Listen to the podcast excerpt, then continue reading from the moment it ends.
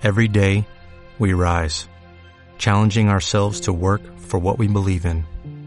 At U.S. Border Patrol, protecting our borders is more than a job, it's a calling.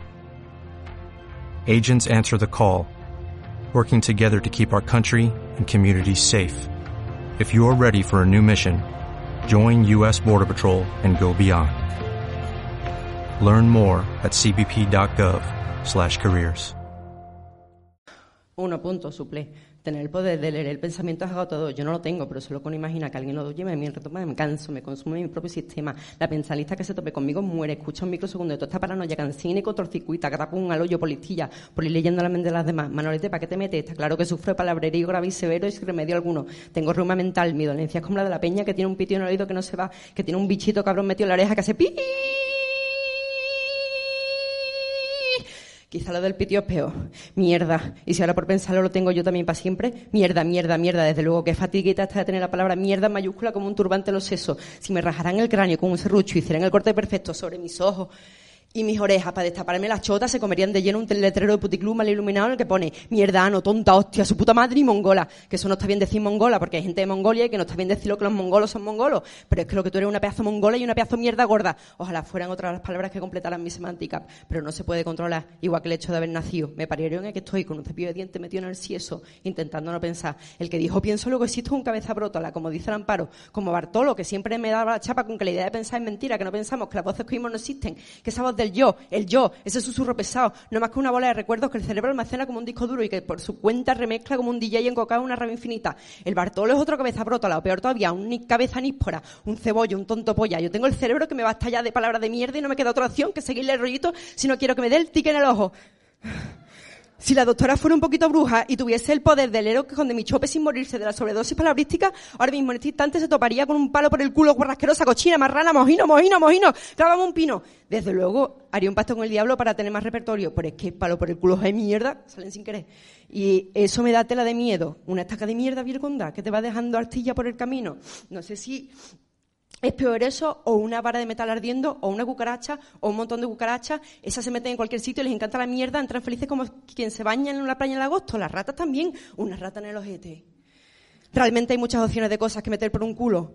Un pie, una Barbie, un fajo de billetes, todo vale. Lo típico de una amiga que conoce a una enfermera que le ha contado de un tío que ha llegado con el mando de la tele en el ano y no se lo puede sacar y se justifica diciendo que se ha metido encima, que se ha sentado encima y que se le ha metido sin querer. Hoy en una entrevista a una madre hablando de su hijo, ella le vio los pantalones manchados de sangre, le preguntó qué había pasado y el niño le dijo, es que me he sentado encima de una bici sin sillín. Y ella le dijo, pero tú eres tonto, ¿qué te pasa? Y le dio un guantazo. Pero al niño de seis años lo había violado un cura. Yo solo me metí un cepillo de dientes, nada que ver con un cura. Y el cepillo de plástico muy fino, muy fino, más fino que un dedo pero me lo he metido demasiado y mi resto ha hecho el vacío como si fuera un paquete de salchicha y no he podido sacarlo. Y no ha podido ni la Manuela y he tenido que gritar socorro, socorro y la topo vista pestosa que me ha traído hasta la consulta y me duele un poco y la doctora Pina me está mirando y me encanta que me mire, pero a la vez estoy un poco incómoda porque me duele y me estoy empezando a agobiar. Bastante. La doctora levanta la ceja y espera mi sentencia. Mm, me he metido un cepillo de dientes por el culo y ahora no me lo puedo sacar que te has metido un cepillo de dientes por el culo. Sí. Joder. No me juzgues, doctora, dime tú qué hay mejor que hacer que meterse cosas por el culo en la habitación de la que no puedes salir. Yo creo que tú también lo harías. Lo podríamos hacer juntas. Yo a ti, y tú a mí, varias veces, las que quieras. Está la opción de pegarse cabezazo contra la pared, o arrancarse el pelo, o levantarse la piel muy despacito, pero eso no siempre apetece. Lo del cepillo era para darme gustirrinín, un poco de gustirrinín. Ya, soy tonta. No digas eso. Entonces, ¿qué soy? Una imprudente. Vale, pues un imprudente. A ver, bájate los pantalones y reclínate. Por Dios, ¿hace cuánto nadie me pide eso? Bueno, como exagero, a veces no lo piden, no exigen, no obligan. Para examinar si tenemos droga, quién sabe, un mensaje cristal, una bomba muy pequeñita. Pero así en ese tono, como depende de la palabra de un buen tono. El de la doctora Pina es un zumo de melocotón frío en verano. Ave María Purísima mi clítoris ha pegado un calambrazo. Y si recorre con su dedo mi columna vertebral, otro calambre. Mierda, seguro que se está dando cuenta. A lo mejor ella quiere, a lo mejor esto le pone yo así, con las bragas bajar, con pose de gargo, con un cepillo asomando por el culo como una coquina. Esto es la fantasía de más de una persona.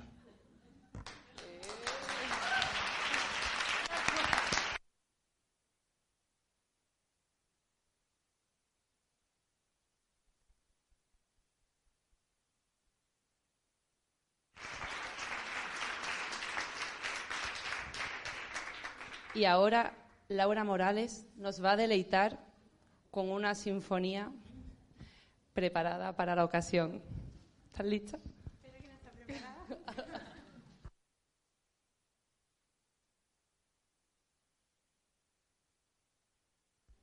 Eh, hola, que, mm, o sea, después de esto en verdad no hace falta decir nada. Yo creo que os podríais quedar todas aquí.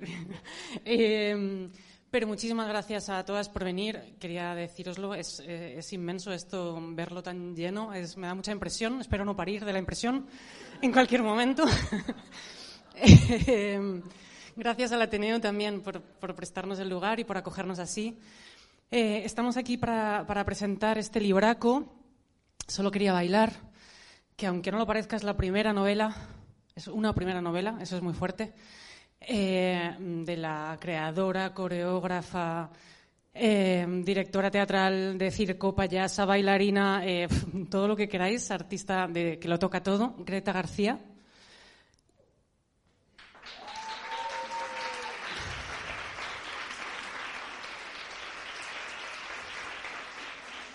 Hay Greta, que sepas que hay quien no se cree que esto sea una primera novela, que estás firmando con otro nombre algo así. Es, es... Pero bueno, visto todo lo que ha hecho, que acabo de decir, eh, se entiende, ¿no? Que, también pueda escribir. Y bueno, a ella la acabáis de ver eh, junto a Laura Morales, también bailarina y también creadora sevillana, eh, con el dúo que tienen creativo desde hace 10 años. De hecho, están celebrando su, su décimo aniversario, las hermanas Gestrin.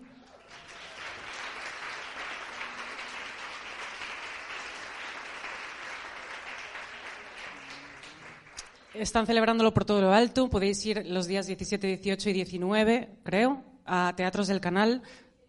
Perdón, 16, 17 y 18 a Teatros del Canal eh, a ver su musical Hacer Amor, que promete, como estáis viendo aquí.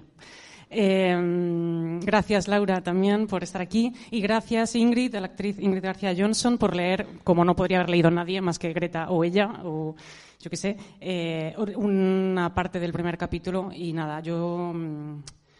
Eh, nada, voy a dejaros con Brenda Navarro también, que está aquí para presentar de una manera así un poquito más calmada, quizá, a Greta García.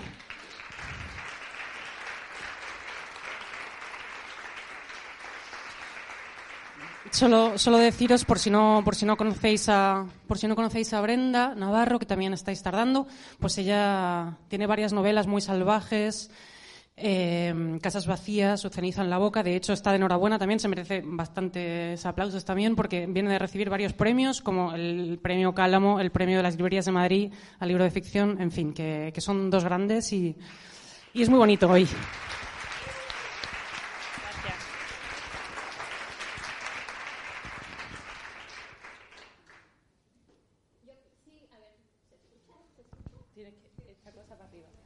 Ahora sí se escucha, ¿no? Eh, Greta me preguntó, ¿quieres saber lo que vamos a hacer? Le dije no. Eh, pero de haberlo sabido, yo hubiera iniciado porque soy la parte aburrida y luego ya terminábamos con el plato fuerte. Pero, pero bueno, eh, bueno, muchas gracias a todas las personas que están aquí. Estoy muy contenta. Siento que estoy muy emocionada. Siento que estoy temblando un poquito porque pues porque es mi Greta, ¿no? y, me gustaría mucho contar un poco cómo ha sido el proceso de Greta, eh, como en la parte seria además. Eh, así que espero no liarme porque quiero decir un montón de cosas y la que tiene que hablar es Greta, ¿vale? Entonces voy a tratar de, de, resumir para luego escucharla a ella. Eh, en, en, la pandemia me tocó hacer un, un taller literario en el que se inscribió Greta y ya prometía, ¿no? Yo recuerdo que había eh, muchas colegas eh, y, muchos compañeros eh, que estaban haciendo su, trabajo literario y, y, compartíamos textos y de pronto llegó Greta y todos nos quedamos como, vale, ok, ¿no? y luego no sé por qué Greta es así, bueno, o tengo, tengo, tengo una teoría, ya me dirás si es verdad, eh, se volvió a inscribir a otro taller mío, ¿no? Y entonces ya en el segundo taller yo creí que se lo había dicho en, en, digamos, en corto directamente, pero ahora me dice Elena, que también estuvo acompañándonos, que se lo dije públicamente, ¿no? Así de, a ver, déjate de tonterías, deja de venir a talleres, tú lo que tienes que hacer es ponerte a escribir esto que ya está eh, hoy impreso. Eh, luego conocí a Greta y les tengo que enseñar lo que me regaló. la primera cosa que vi eh, de la mano de Greta fue este bello cepillo que no voy a decir para qué se utiliza, pero ya se lo imaginarán. Eh, y, yo quiero mucho a Greta por, por, por, su persona, pero la admiro muchísimo como, como artista porque tiene eso que yo nunca voy a tener. ¿no? Y que es ese no tenerle miedo a hacer el ridículo y proponer cosas desde la risa, proponer cosas desde la ironía, eh, ser irreverente, que es algo que, le admiro un montón. Y además tener algo que, yo decía, no sé por qué se mete a, talleres, porque no solo se metió al mío, ¿eh? toda la vida está haciendo algo que yo creo que como escritora habla justamente de por qué tiene esta primera novela que parece que no es primera novela y es que escucha es una mujer que escucha, es una mujer que realmente tiene la disponibilidad de aprender, de entender lo que está pasando allá afuera y de, desdoblarse más allá de lo que ella pueda hacer eh, dentro de, su espacio eh, privado, se desdobla para entender qué pasa en el mundo y va ahí captando, cachando ideas eh, que, como ya vieron, hace unas cosas muy locas, pero también lo que nos convoca es esta primera novela que ya me acuerdo que cuando dijo, vale, me voy a poner a, en serio, es una novela que hemos peleado muchas personas, ¿no? Y también lo quisiera yo decir, eh, primero porque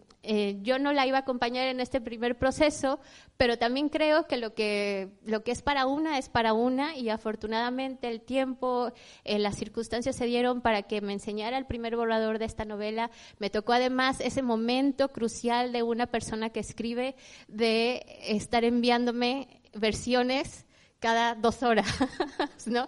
Esta ya es la definitiva, definitiva, y al otro día, no, no, esta ya es la definitiva, hasta que le dije, Greta, basta, ya no, ya, deja que, que, respire. Eh, y luego la novela ya estaba ahí muy inquieta. Eh, lo, voy a contar porque creo que realmente vale la pena y la ofrecimos a que la leyeran, se rechazó y luego, como es Greta, empezó a enviarla locamente y en una semana tuviste una respuesta como de cinco editoriales, seis, un poquito más cinco o seis editoriales, digamos, pequeñas, que le dijeron esto, eh, esto lo quiero publicar. Y fue cuando le dije, Greta, espera, lo tengo que pensar, déjame pensar qué es lo que está pasando con, esta novela que no estoy viendo. Eh, y luego ya yo la ayudé como a a encaminarse al mundo profesional de, la escritura. Eh, y quiero decir, le ayudé en un sentido muy humilde porque en realidad la novela se, abrió sola y luego otra vez nos tocó eh, pelearla un poco. Eh, yo me acuerdo que estaba mm, con el número 189 en el Wiki Center, ¿se llama? Es que siempre lo confundo con el Wiki Center el número turno 189 a punto de que me pusieran el segundo refuerzo de la vacuna, cuando me llamó Sol Salama y me dijo, ¿tú cómo ves esta novela? Y yo le dije, esta novela es impresionante, esta novela es para tránsito.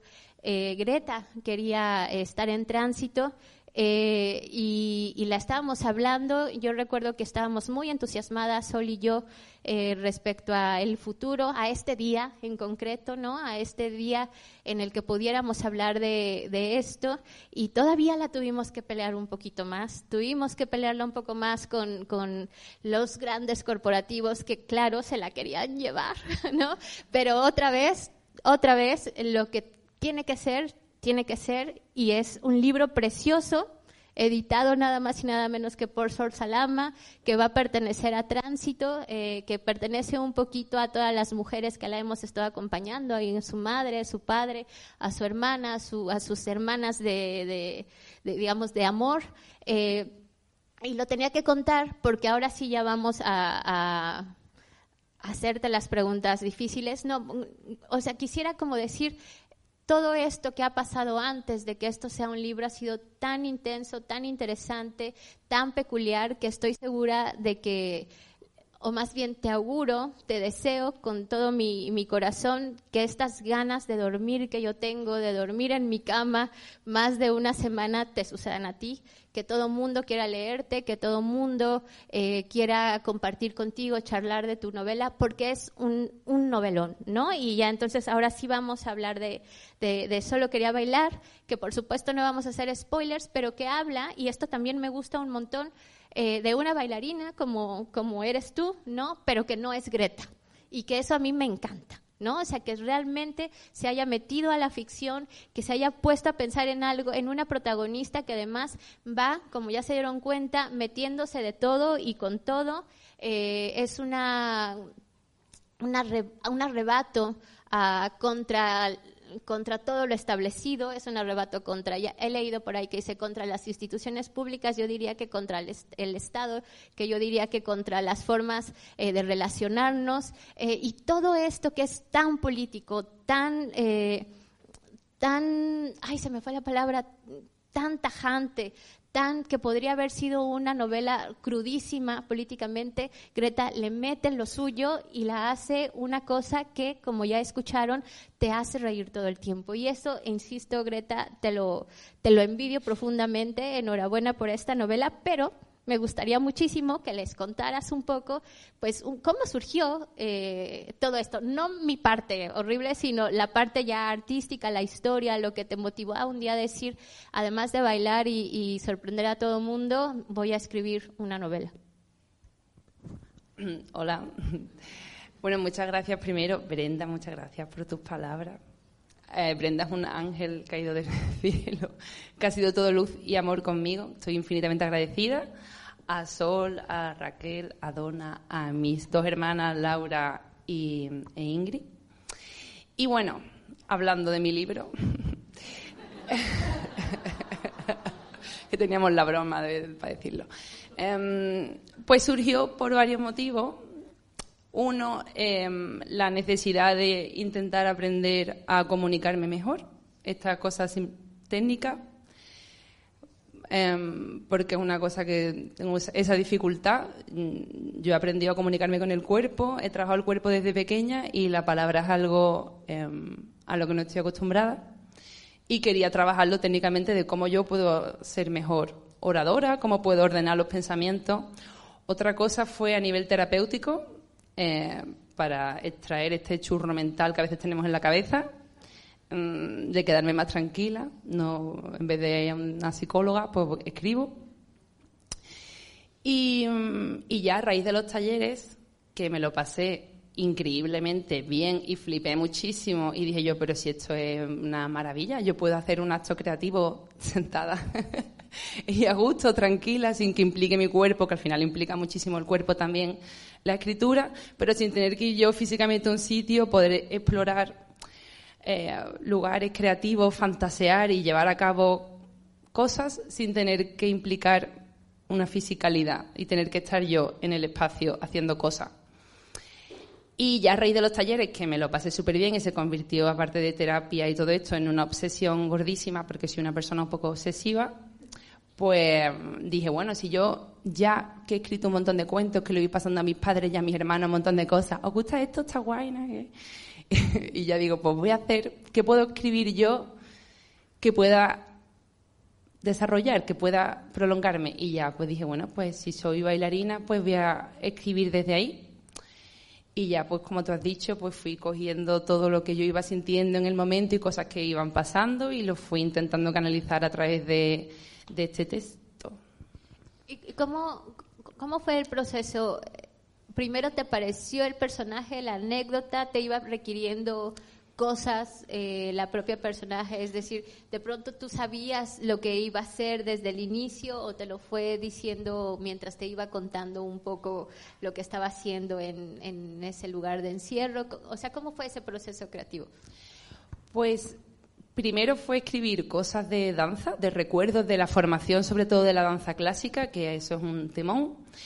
Y luego sí que hubo un momento clave de enfado máximo y de ganas de venganza y de rabia y de sacar, de, escribir desde ahí, que fue por una cosa burocrática en la que nos hemos enfrentado todas, y por una, una velada burocrática terrorífica me enfadé muchísimo y dije yo, pues voy a reventar la institución.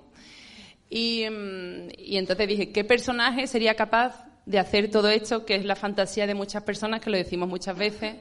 Voy a ir le voy a cortar la cabeza, voy a prender fuego. Lo queremos hacer muchísimo, pero bueno, de ahí hacerlo, ¿no? Hay un paso. Y dije, pues, ¿qué, qué personaje puedo crear yo que, que le lleve, que le empuje a realmente hacerlo porque no tenga otra?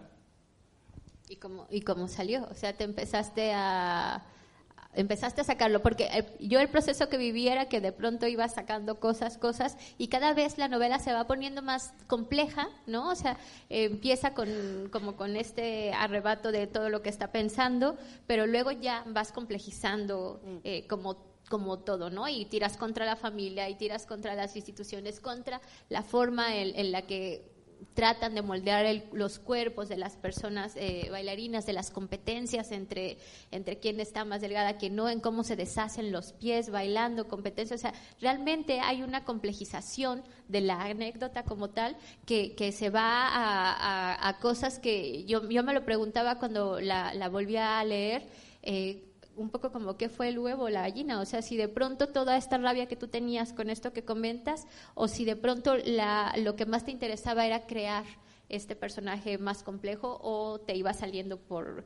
Me interesa también como escritora para sacar algunos tips por ahí. Pues no sé decirte qué va antes realmente. Yo siento que iba haciéndolo todo a la vez. Y, eh, sí que era todo de leer, leer, reescribir, reescribir, reescribir, reescribir, reescribir y cada vez que reescribía, pues decir, también puedo meter esto y esto y esto, y así quizás se fue complicando la cosa. Te lo pregunto porque, como se dan cuenta, o sea, estás trabajando la oralidad de una manera impresionante, ¿no? Eh, y esta última versión me, me parece además tan súper bien cuidadosa en, digamos, en lo andaluz, por, por decirlo de alguna manera, eh, que supongo que eso sí que te sale un, un poco sola, ¿no? Pero, eh, digamos, como lo interesante de la novela en este sentido es que sabes perfectamente, y esto no, se, no es tan fácil eh, para en el ejercicio literario, utilizar las palabras adecuadas y correctas en el momento correcto y adecuado, y además tienes un ritmo que, como ya lo, lo había, eh, eh, lo había leído Ingrid, que, que va así y luego detiene y, y, yo me preguntaba, o sea, ¿esto lo planeaste o te salió solo porque ya traes el ritmo incorporado o qué demonios pasa por esa cabeza, Greta? Mm, sí que salí un poco solo, de cara a que me pongo a escribir y hago... Es mi sensación cuando escribo, como un torrente así que intento vomitar, pero sí que luego viene de, de releerlo millones de veces en voz alta y conseguir esa, esa fluidez o la que yo siento, la que yo y porque esto seguramente te lo van a preguntar en tu, en tu muy larga gira que vas a tener eh, de ahora en adelante. Eh, ¿Estabas pensando en las personas que te íbamos a leer, eh, como en el impacto que iba a generar todo este arrebato contra todo el mundo o, no, Greta? No. no, lo, pensé tal cual, pero sí que fue eh, muy guay hacer los talleres y darme cuenta de qué cosas a mí me daba vergüenza leer en voz alta, que si me daba vergüenza decía, bueno, pues creo que esto está bien, porque ¿Te daba vergüenza leer en voz alta? Me daba muchísima vergüenza, me da muchísima vergüenza, esto me da muchísima vergüenza. Eh, sí, me daba, pero sí, porque nunca eso, no estoy acostumbrada a escribir algo y leerlo. y, y me da, eso me daba mucha vergüenza. Y temblaba y lo ensayaba muchísimo, escondida. Sí, sí, o sea, yo todo lo que leía en los talleres estaba yo media hora, así, ensayándolo, para luego parecer como más... pero lo ensayaba. Y luego... Mmm, ya me he perdido. No, pero no, pero esto es esto es interesante porque eh, eh, eh, este ensayar y ensayar y releer y releer es el oficio de estar escribiendo, ¿no? O sea, que parece que puede ser una cosa espontánea o parece que se puede escribir una novela así como lo saco y ya y digo, pongo cosas simpáticas en andaluz, lo que sea, pero en realidad hay un trabajo creativo ahí importante en, estarte escuchando a ti misma, en ensayar para presentarlo al público, y digamos como ese proceso creativo que a veces no somos tan conscientes porque ya vemos el libro escrito y, y, ya, ¿no? Pero eh, es que me interesa porque además creo que las personas que todavía no han leído a Greta una de las cosas que también van a encontrar en el libro es eh, la forma en la que va construyendo la historia en la que tú también vas teniendo esta como esta gracia de cuando eh, está coqueteando con la doctora, pero luego cuando van pasando más cosas, también te logra generar esta sensación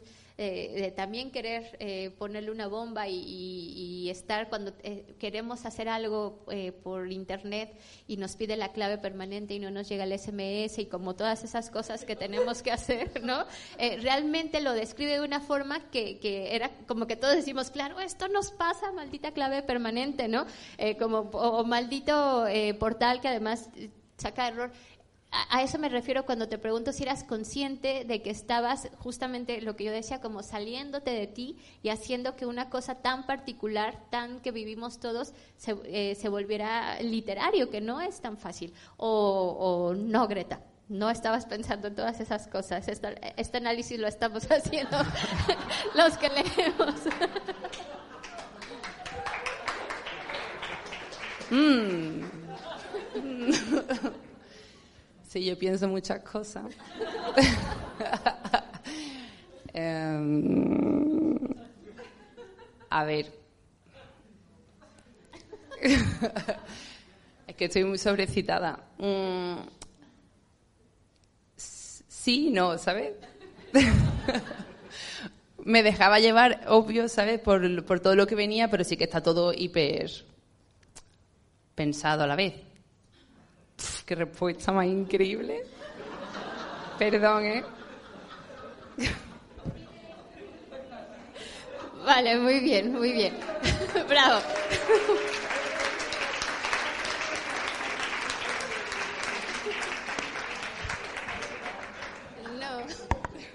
Y todavía dice que, en fin. Bueno, otra cosa de, que, creo que vale la pena o que quiero resaltar para que se animen a leerla si no la han leído todavía es eh, la parte en la que también arremetes muy fuerte y yo esta es una cosa que yo hablaba con Sol. Eh, cuando estábamos hablando en ese momento, eh, o sea, es una novela guarra, ¿no? guarra, pero bien, se disfruta, como todo lo guarro, ¿no? ¿Qué estaba diciendo? Yo que lo guarro no se disfruta. Vale, es una novela guarra, eh, pero que también se disfruta por, porque de pronto, no sé si les pasa, que además las escritoras y los escritores estamos ya como en, en, estas cosas de estar pensando en la gran obra y vamos a hablar del gran tema y vamos a hacer que esto sea como eh, lo que me va a llevar a los premios y como todas estas cosas. Eh, y, y, esta novela, que probablemente va a tener un, probablemente no, segura, o sea, es seguro que va a, va a, ser va a tener un recorrido muy largo en muchos lugares del mundo. Eh, lo que también hace es hacer una gran crítica y ojalá que sí me des bola porque este es mi tema, Greta. Eh, tiene una gran crítica a, a, a, lo político, ¿no? O sea, yo se lo decía solo, es que es una gran crítica a España que, que, madre mía, ¿no? Y que no, no tuvo que salir a, a, sacar como la bandera política de, sino que, o sea, que te pone incómoda también cuando estás leyendo la novela porque dices, uff, ¿no? O sea, todo esto, como además se vive desde Andalucía, pero que se puede vivir en Cataluña, eh, Oviedo o lo que sea, eh, visto desde una Andalucía que, que sabemos que está como vapuleadona por estos lugares, eh, se siente muy fuerte, o sea, se siente una crítica muy fuerte. Eh, y por favor dime que esto sí de pronto dijiste. sé en lo que me estoy metiendo. Eh, sí. sí, o sea, las ganas que había realmente de, escribir esto es, bueno, en mi vida yo soy una persona muy correcta, que intenta todo el rato agradar muchísimo Y a la hora de escribir, hombre, si luego mis actos creativos soy todo lo política y meto caña en todo lo que puedo en todas direcciones, pero sí que con el libro pues sentí esa libertad de poder arremeter contra todo eh, y disfrutándolo muchísimo y sin miedo. Mm, y, em, y sí, encontré un placer enorme en poder decir todo lo que podría pasar por mi cabeza y por la de muchas personas, creo, y que tenemos muchas ganas y mucho deseo de que ocurra o y de que no nos atrevemos, ¿no? Eh, temas tabú o temas que, que, están escondidos o que no nos dejan hablar de ellos o que se, se tapan, ¿no? Que todas las cosas malas, mm, pues eso, tendemos a, a, echar la mirada hacia otro lado y yo quería pues justo mirar hacia esos temas o hacia esas cosas que no, que no se hacen a diario y que como persona pues ante el horror mmm, decidimos mirar hacia otro lado. Entonces pues me gustaba en, esta, en este texto meterme en, muchos temas que por lo general pues eso, no, no está bien, nos molestan, nos incomodan y, meterme en todo ello de lleno. Hay, una cosa que acabas de decir que, es, que yo lo converso con muchas colegas eh, que siempre nos están preguntando eh, si ah, disfrutamos el proceso creativo, ¿no? Y muchas de nosotras estamos siempre reivindicándolo como, o sea, si no vas a escribir por placer, entonces, ¿por qué estás escribiendo, no? Eh, y tú lo acabas de decir, tú escribiste esta novela por placer y luego cuando la terminaste, ¿qué fue lo que o sea, qué fue lo que pasó? Fue la sensación de ya está, supiste que iba a ser publicada, eh, digamos, por tránsito y cómo estás viviendo todo esto en, en sentidos de que te tienes que empezar a sentir escritora, ¿no?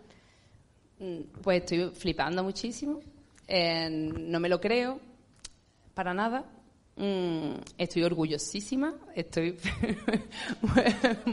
a la vez estoy muy feliz, súper arropada de Sara, tampoco que la he nombrado antes, Sara Fernández Polo también, que ha echado un, cablazo. Y, mm, y sí que estoy abrumada de que algo que empezó como, pues eso, como un acto personal de reivindicar cosas, de sentirme libre, de poder decir lo que me daba la real gana sin sentir eso que hubiera una repercusión, poder, de qué manera todo el horror o todas las cosas que me, que me remueven, cómo las podía vomitar y expresarlas y que salieran en esta forma de libro, que haya gente interesada, que, que se publique, que estéis todas aquí.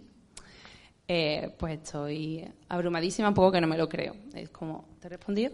Pues un poco porque quería que llegáramos a este momento de, eh, o sea, esto es a lo que aspiramos las personas que escribimos, ¿no? Como a disfrutar, como a no creérnoslo, como a siempre tener como una posición no humilde de, de, humildad, de dejarnos humillar, sino de humildad de lo que decía al inicio, de saber que queremos escuchar, de que, de que esto que parece algo como tan personal pueda, pueda irse del otro lado, se pueda volver un objeto, se pueda leer y encontremos eh, gente que quiera conversar de ello, gente que se emocione con ello. Eh, o sea, me gustaría como cerrar un poco mi participación para que puedan hablar ustedes diciendo esto. Yo estoy muy contenta por todo lo que ya les he dicho, pero porque estoy viendo una escritora que no tiene estos miedos que nos han dicho a, mi generación, ¿no? Tienes que tener miedo, tienes que competir, tienes que hacerlo todo correctamente para entrar dentro, de, dentro del canon literario y llega Greta y espero que lleguen un montón de escritoras más jóvenes que tampoco tengan esos miedos, que lo puedan disfrutar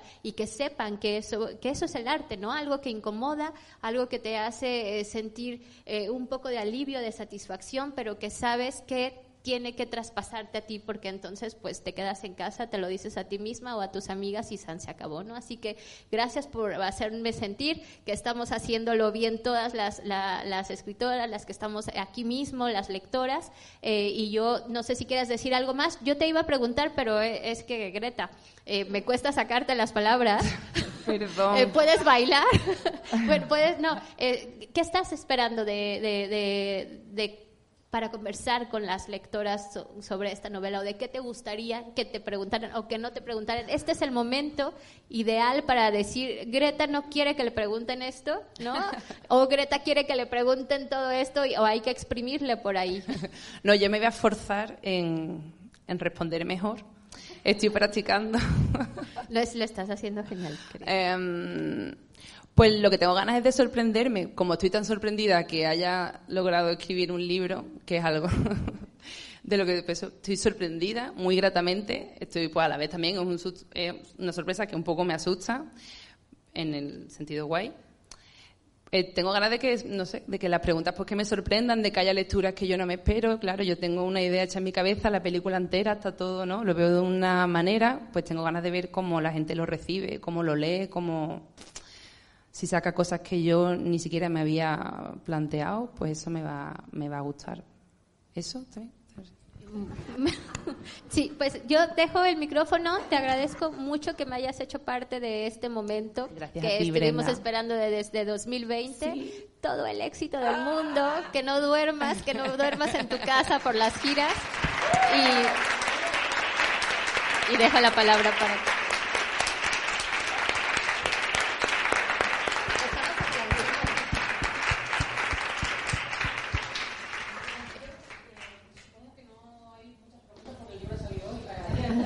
No sé si lo habéis leído, pero, pero podéis comprarlo todos y luego que lo No, pero yo os animo, os animo a leerlo, que es una. O sea, es tremendo cuando estaba leyendo el Judith al principio, parece, o tiene el mismo efecto potente de la, primera vez, ¿no? O sea, que mueres de risa es. No pasa muy a menudo esto, es bastante brutal, me siento súper honrada de publicarlo. Ay.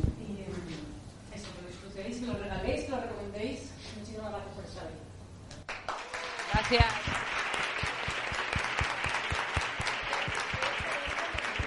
¿No se merece tu familia lo mejor? Entonces, ¿por qué no los mejores huevos? Ahora, Egglands Best están disponibles en deliciosas opciones. Huevos clásicos, de gallina libre de jaula y orgánicos de Egglands, que ofrecen un sabor más delicioso y fresco de granja que le encantará a tu familia. En comparación con los huevos ordinarios, Egglands Best contiene la mejor nutrición como 6 veces más vitamina D, 10 veces más vitamina E y el doble de omega 3 y B12. Solo Egglands Best. Mejor sabor, mejor nutrición, mejores huevos. Visita egglandsbest.com para más información.